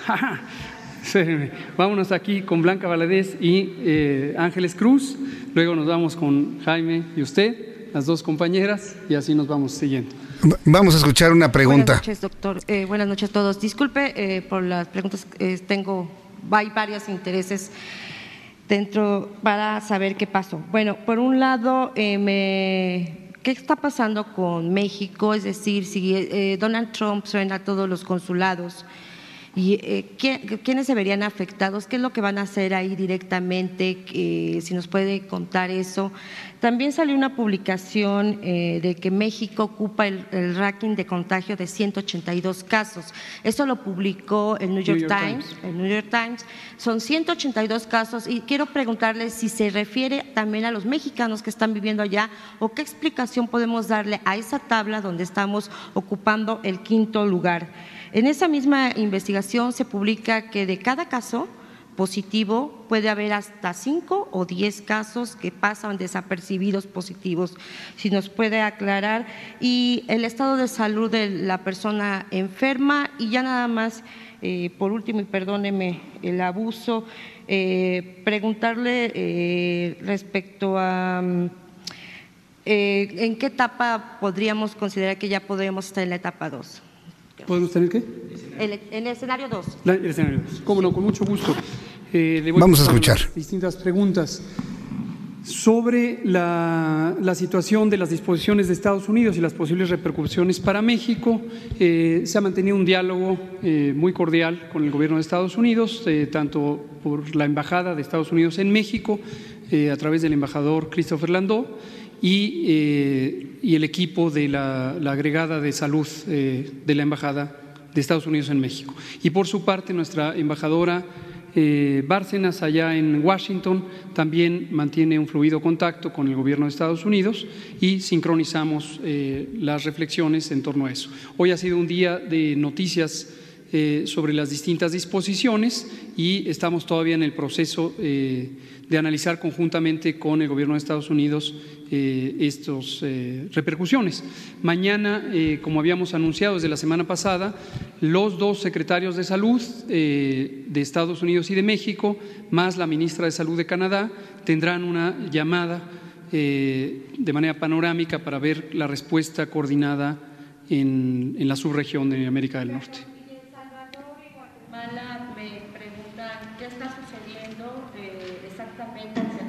Eh, puede comentar la situación que se está viviendo al cerrar las fronteras, finalmente ya, hay una situación también que está entre lo sanitario y lo político. Claro, esto ha ocurrido también a lo largo de las horas de hoy. Eh, y lo, mismo, eh, a través de la Secretaría de Relaciones Exteriores, el canciller Marcelo Ebrard está al pendiente de todas y cada una de estas acciones que se tomen en países vecinos o en países con los que se tienen colaboraciones, eh, ya sea de comercio o diplomáticas, y lo analizamos continuamente. nuestro compañero, el subsecretario Maximiliano Reyes, es el encargado de la parte sur la relación con los países de América Latina y está en las distintas conversaciones. Todavía no hay ninguna resolución concreta. Lo que puedo comentar hoy es un incidente eh, que seguramente conocieron. El presidente de El Salvador, de manera directa, utilizó su cuenta personal de Twitter para señalar que México, cito sus palabras, tenía unas autoridades irresponsables, cierro la cita, porque, eh, según lo que el propio presidente salvadoreño había señalado, habíamos permitido el abordaje de 12 personas confirmadas con eh, COVID en un vuelo de Avianca que mm, presuntamente llegaría a San Salvador. Esto eh, resultó ser absolutamente falso. Afortunadamente tenemos los distintos mecanismos que precisamente explicaron tanto la doctora de la Garza como el doctor eh, Ricardo Cortés de inteligencia epidemiológica que nos permitieron hacer los enlaces correspondientes en un tiempo inmediato y eh, conocimos la verdad de la situación. Doce connacionales de El Salvador, eh, provenientes de Chicago, habían llegado a la Ciudad de México en un vuelo que llegó en avanzada hora de la mañana de hoy y estaban esperando abordar el vuelo de Avianca programado hacia El Salvador. Dado que El Salvador, el gobierno salvadoreño, ya había tomado la decisión de no admitir vuelos provenientes eh, de, otros lugares. El vuelo nunca eh, abordó a ninguno de los pasajeros, ninguno de los pasajeros entró al vuelo, el vuelo está cancelado. Y estos dos connacionales salvadoreños eh, corroboramos por medio de una inspección médica exhaustiva y cuidadosa que hizo la Unidad de Sanidad Internacional del Aeropuerto Internacional de la Ciudad de México, que uno, no tenían antecedente alguno de haber tenido síntomas compatibles con COVID. Segundo, nunca habían tenido, por lo tanto, eh, razones para hacerse la prueba de COVID, lo que hacía imposible que se hablara de, un, de casos confirmados. Y tercero, debido a que ellos viajaban con un cubrebocas, se desató el, mal que hemos estado señalando, que es el pánico y la eh, apreciación no racional de los hechos y la confusión. Y de ahí surgió ignoro quién propagó el rumor, pero finalmente arribó a eh, la Casa de Gobierno en El Salvador y llegó como una noticia completamente distorsionada. Eso es lo que ha comentado sobre el caso y el diferendo que ha tenido México con El Salvador sobre este asunto. Pero, por ejemplo, como sucede siempre en el gobierno de México, ellos tienen otros datos. Y otros datos los tiene Nayib Bukele, que es el presidente de El Salvador. Aquí la pregunta es que Nayib Bukele tiene que aclarar cómo es que supo que había dos personas que pretendían abordar un avión de Avianca e ir al Salvador. ¿Quién se lo dijo? ¿Quién filtró la información? ¿Quién le llamó al presidente? Le voy a decir por qué. Porque este asunto es 12, eh, perdón, 12 personas. Porque el asunto no quedó ahí. Tengo aquí en mis manos la información de la aerolínea Avianca. Y Avianca, ¿sabe a quién le agradece? A Nayib Bukele. Eh, hace unos minutos la aerolínea Avianca extendió su agradecimiento mediante su cuenta de Twitter al presidente El Salvador Nayib Bukele por la información y por alertar a la aerolínea de que había mexicanos con COVID-19 que estaban pretendiendo subir al avión y viajar al Salvador. Avianca añade que gracias a la información se evitó poner en riesgo la tripulación, los pasajeros y a más personas. Horas antes, que había informado sobre la cancelación del vuelo proveniente de, la Ciudad de México con destino al Salvador, pero ahora, con este mensaje de Twitter de Avianca, pues, las cosas se complican mucho más. Avianca le cree al presidente del Salvador, Nayib Bukele. Y no nada más le cree, se lo agradece, dice gracias por alertarnos y que no subimos a estas 12 personas porque nos íbamos a contagiar. Por supuesto hay una respuesta de Marcelo Ebrard, secretario de Relaciones Exteriores, quien le respondió por la misma red social con un mensaje en el que citó presidente Bukele, el vuelo de Avianca que menciona se canceló porque se suspendieron los vuelos a El Salvador. ¿Podría usted compartirnos cuáles son los 12 casos de coronavirus que menciona y dónde se confirmaron. Es lo responsable en este y en, cualquier otro caso.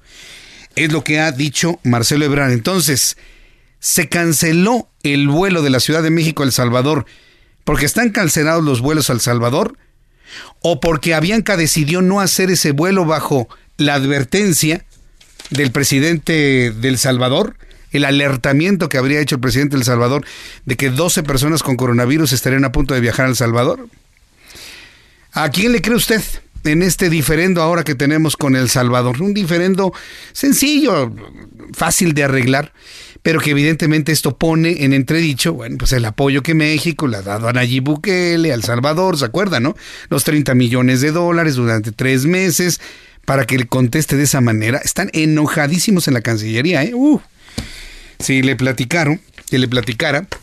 Sigue hablando el eh, secretario de subsecretario de Salud y Promoción a la Salud, Hugo López Gatel. Eh, tan impresionante de casos diarios y las medidas de prevención y control probablemente jugaron un papel clave.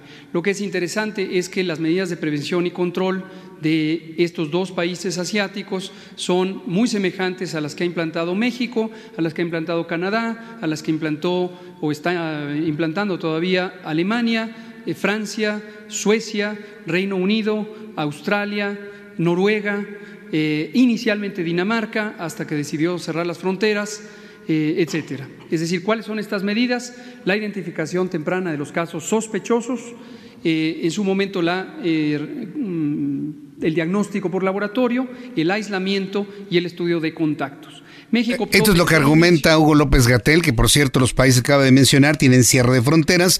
México no tiene cierre de fronteras. Si en este momento alguien quiere venir de Italia en un avión, llega al aeropuerto sin mayor problema. Es más, muchas personas que están llegando de países de Europa al Aeropuerto Internacional de la Ciudad de México han subido a sus redes videos en los que muestran su asombro de que nadie lo recibe nadie les pregunta, nadie les toma temperatura. Le digo, si la orden del, comandante supremo es no pasa aquí nada, pues no pasa nada, ¿eh?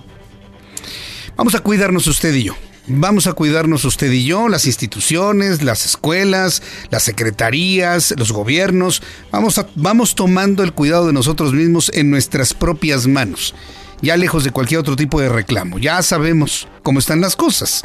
¿Para qué nos enojamos? Mejor todos tomamos el control de nuestras propias cosas, de nuestro entorno, de nuestras familias, de nuestras empresas, de, nuestras instituciones y nosotros nos cuidamos. Es una idea propositiva que yo le hago aquí, que yo le planteo. Vamos a cuidarnos entre nosotros mismos. Hay una lista de acciones muy concretas que debemos hacer para evitar la transmisión del coronavirus en caso de que lo tenga usted. Vamos a ir a los mensajes y regreso enseguida con más información. Le invito para que me envíe un mensaje a través de mi cuenta de Twitter, arroba Jesús Martín.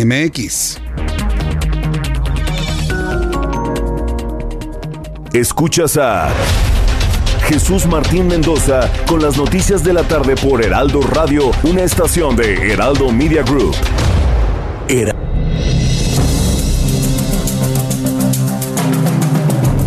Esto es algo de lo más importante que hemos conocido en los últimos minutos. Ya suman 182, ya suman 82, perdón usted, casos de coronavirus en nuestro país, además 171 casos sospechosos. La Secretaría de Salud informó que 57 de los casos confirmados son mujeres y 43 en hombres, mientras que solo el 13% han sido hospitalizados.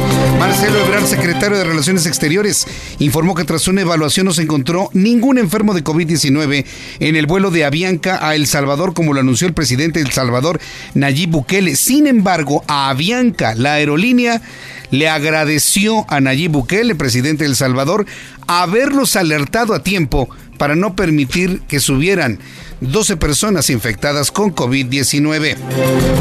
La Secretaría de Educación Pública informó que a partir de los próximos 24 de marzo, personal docente y administrativo de escuelas públicas en todos los niveles participarán en el aislamiento voluntario preventivo en sus hogares.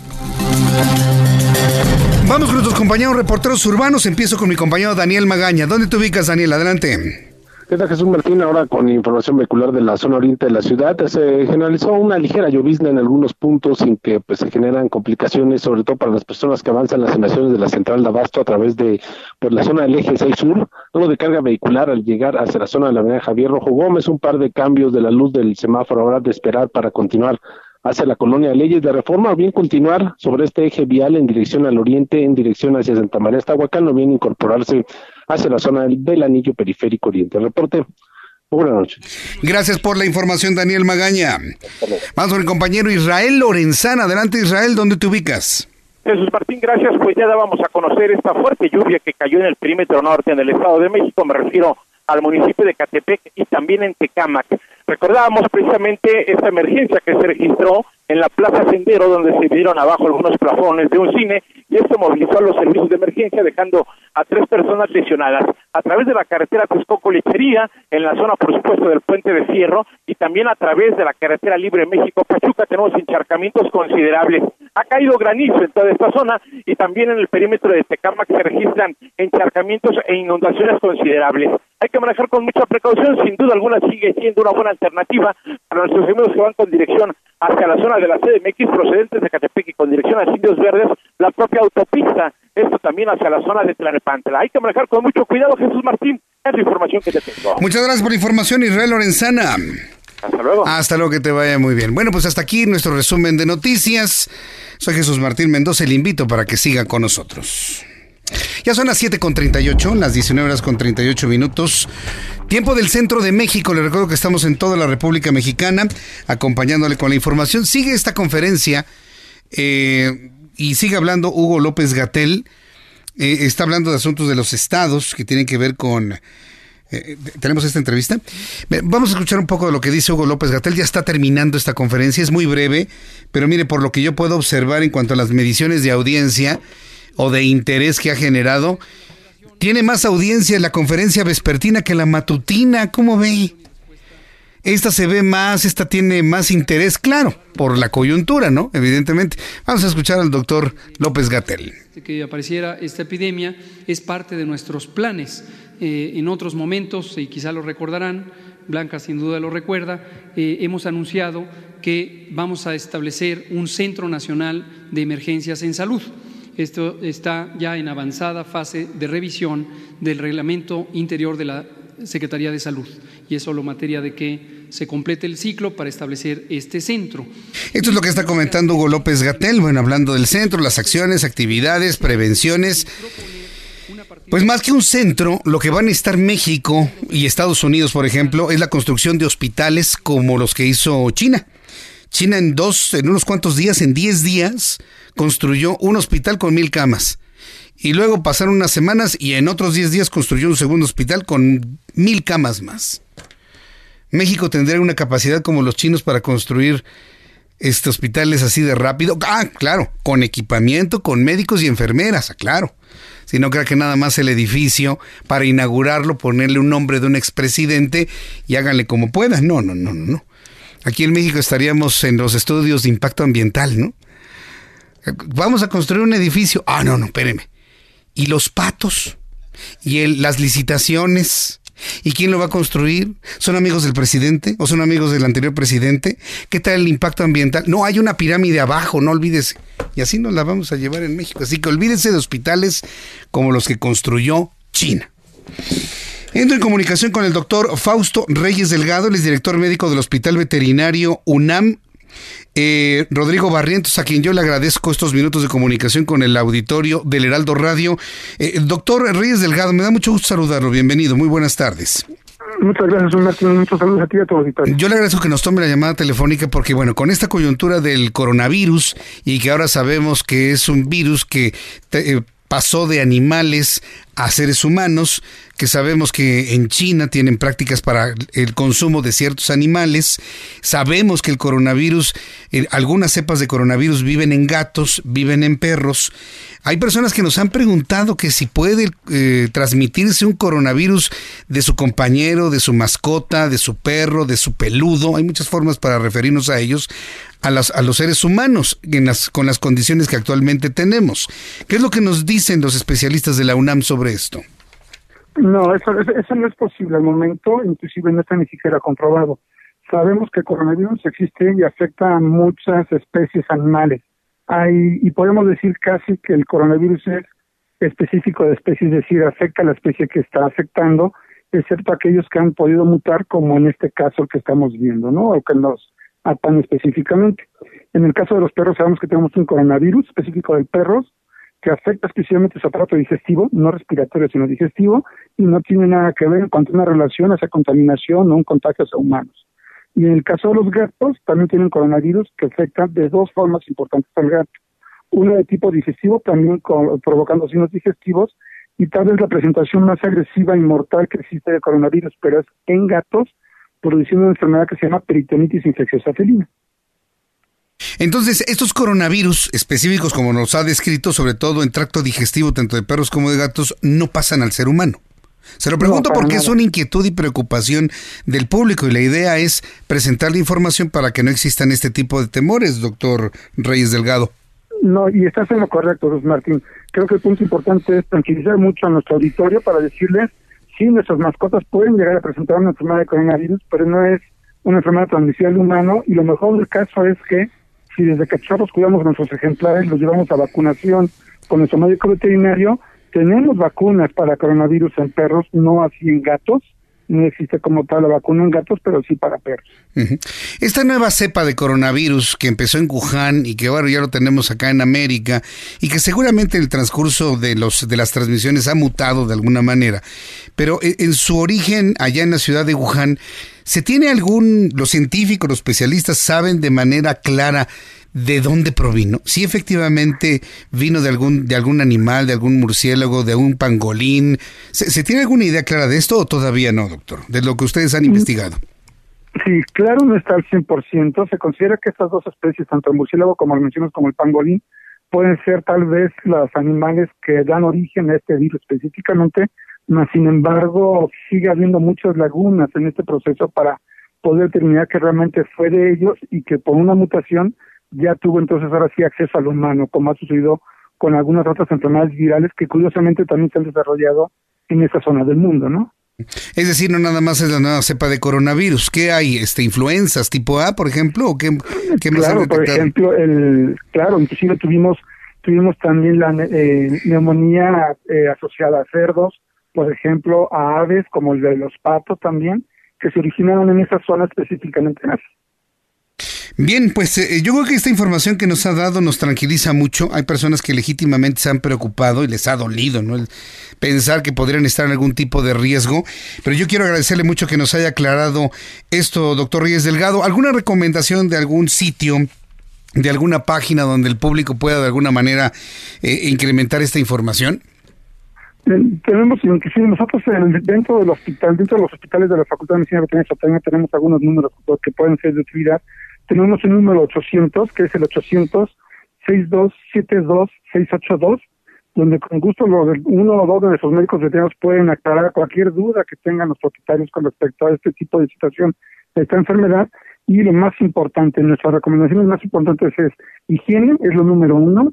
no hay que echar a la bolsa esto de hay que lavarnos las manos de forma constante. El utilizar geles antisépticos también es muy útil, muy importante.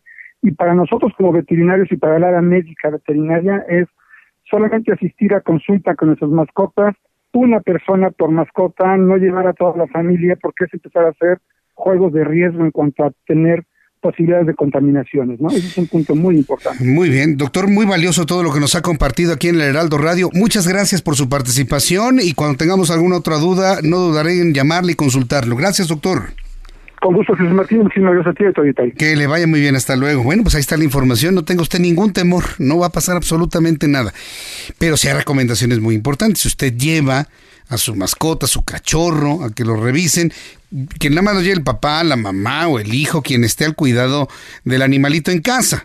Porque si va toda la familia, entendemos todos preocupados, porque también es un integrante de la familia, pues entonces se, hay elevado riesgo.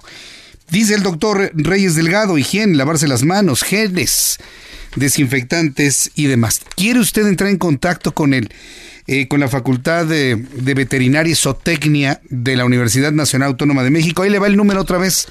Prepare papel y lápiz o apréndaselo si usted es buenazo para la memoria.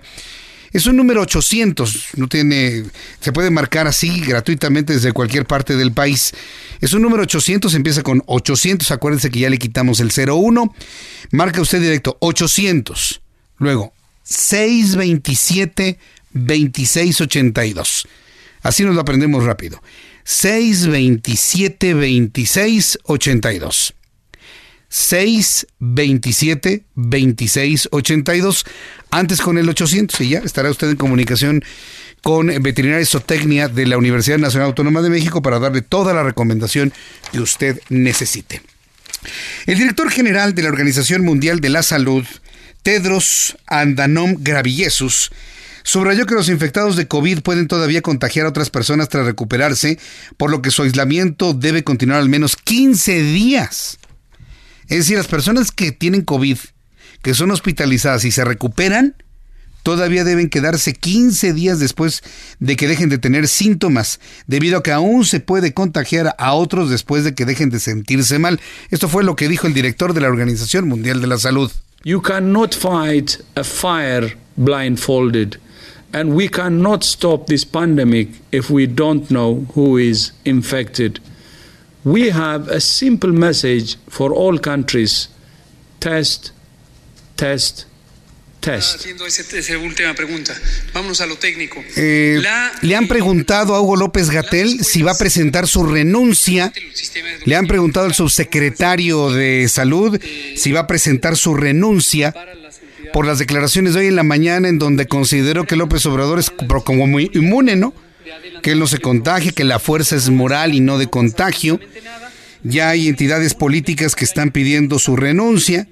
Se sorprendió Hugo López Gatel. Vamos a escuchar lo que está diciendo. Primero está respondiendo lo técnico que le preguntaron y dice que ahorita contesta lo de la petición de renuncia. Vamos a escucharlo.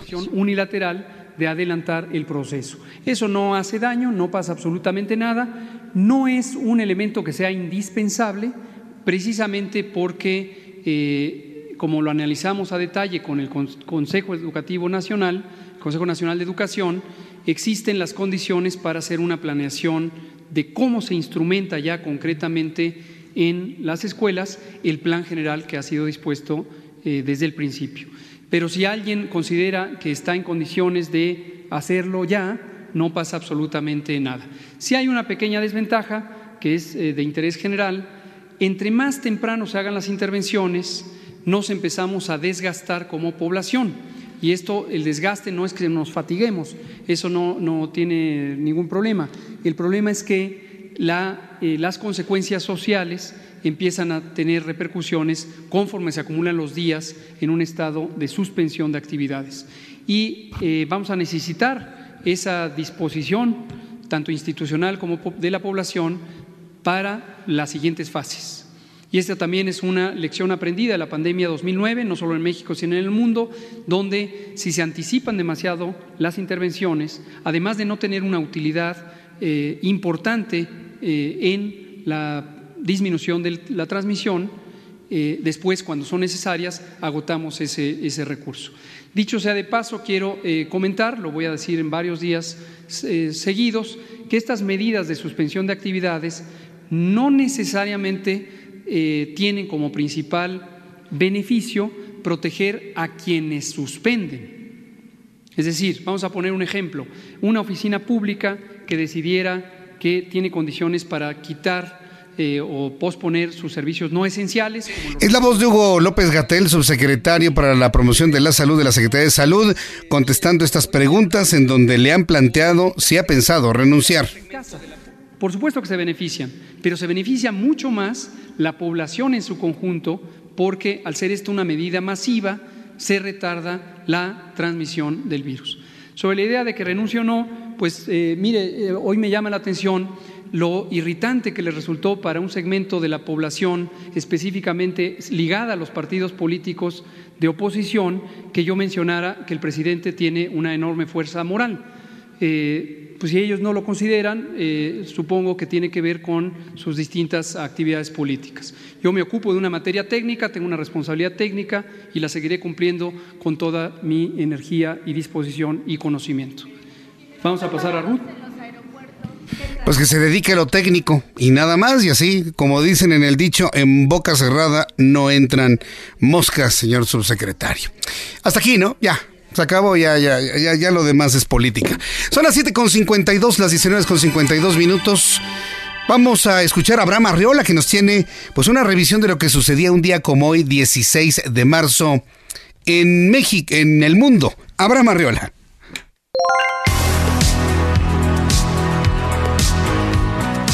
Esto es un día como hoy en el mundo.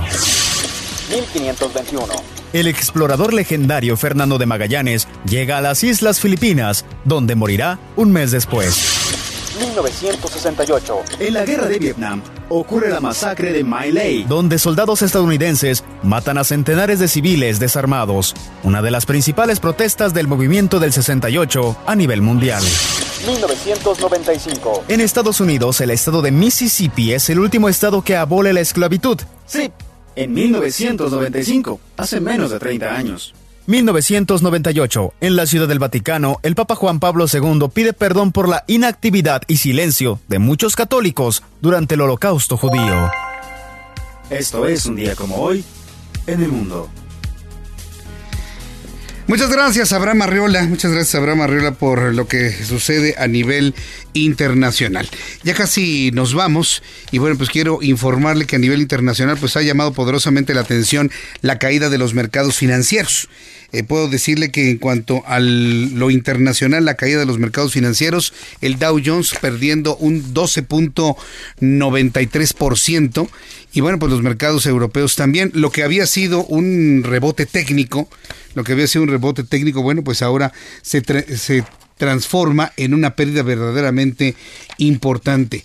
Eh, le voy a tener un poquito eh, más adelante aquí los datos precisamente de las pérdidas de los mercados el día de hoy. Verdaderamente sorprende, sobre todo porque esta tendencia a la baja, ya no hablemos, digo, se ha perdido todo lo ganado en el año. Por ejemplo, Dow Jones caída 12.93%, Standard Poor's se hundió 11.98%. Nasdaq 12.32% en cuanto a los índices financieros eh, en los Estados Unidos.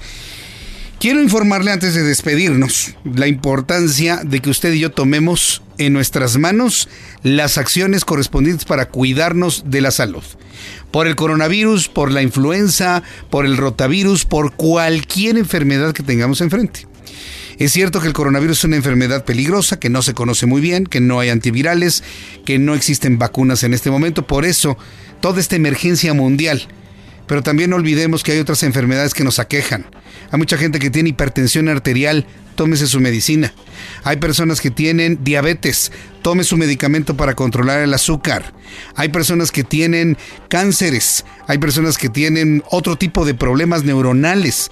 Cuídese, tome su medicamento, es decir, Cuidarnos es no nada más un llamado a cuidarnos del coronavirus, es cuidarnos de todos los padecimientos que tenemos y que son mucho más numerosos que el coronavirus. No lo hago menos, usted lo sabe que yo soy el primero en no hacerlo menos, pero sí aprovechar estos segundos antes de despedirme para decirle que nos debemos cuidar todos y ante las ciertas inoperancias, lo que tenemos que hacer es como familias, como sociedad, cuidarnos, lavarnos las manos, establecer una acción protocolaria dentro de nuestra propia casa, hogar, empresa, institución, escuela, fábrica, donde usted se encuentre para salir adelante de esta. Ah, porque claro que sí, el mundo completito saldremos adelante de esta.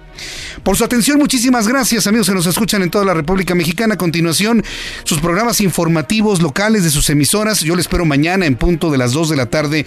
Heraldo Televisión, 6 de la tarde, Heraldo Radio. Por su atención, gracias. Soy Jesús Martín Mendoza. Que la pase usted muy bien y hasta mañana. Esto fue Las Noticias de la Tarde con Jesús Martín Mendoza.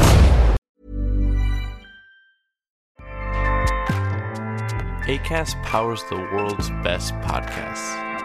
Here's a show that we recommend. The Real Housewives is a guilty pleasure for most, but if you're looking to not feel guilty about that pleasure, tune in to Everything Iconic with me, Danny Pellegrino, where I break down all the messy moments and behind the scenes antics of Bravo's popular franchise. And on Everything Iconic, I also interview celebrity guests like Kelly Ripa, Kiki Palmer, Drew Barrymore, Cameron Diaz, and more about their guilty pleasures, their past work, and so much more. So if you're pop culture obsessed and find yourself watching way too much reality TV like me, tune in to Everything Iconic with Danny Pellegrino wherever you listen to podcasts. ACAST helps creators launch, grow, and monetize their podcasts everywhere. ACAST.com.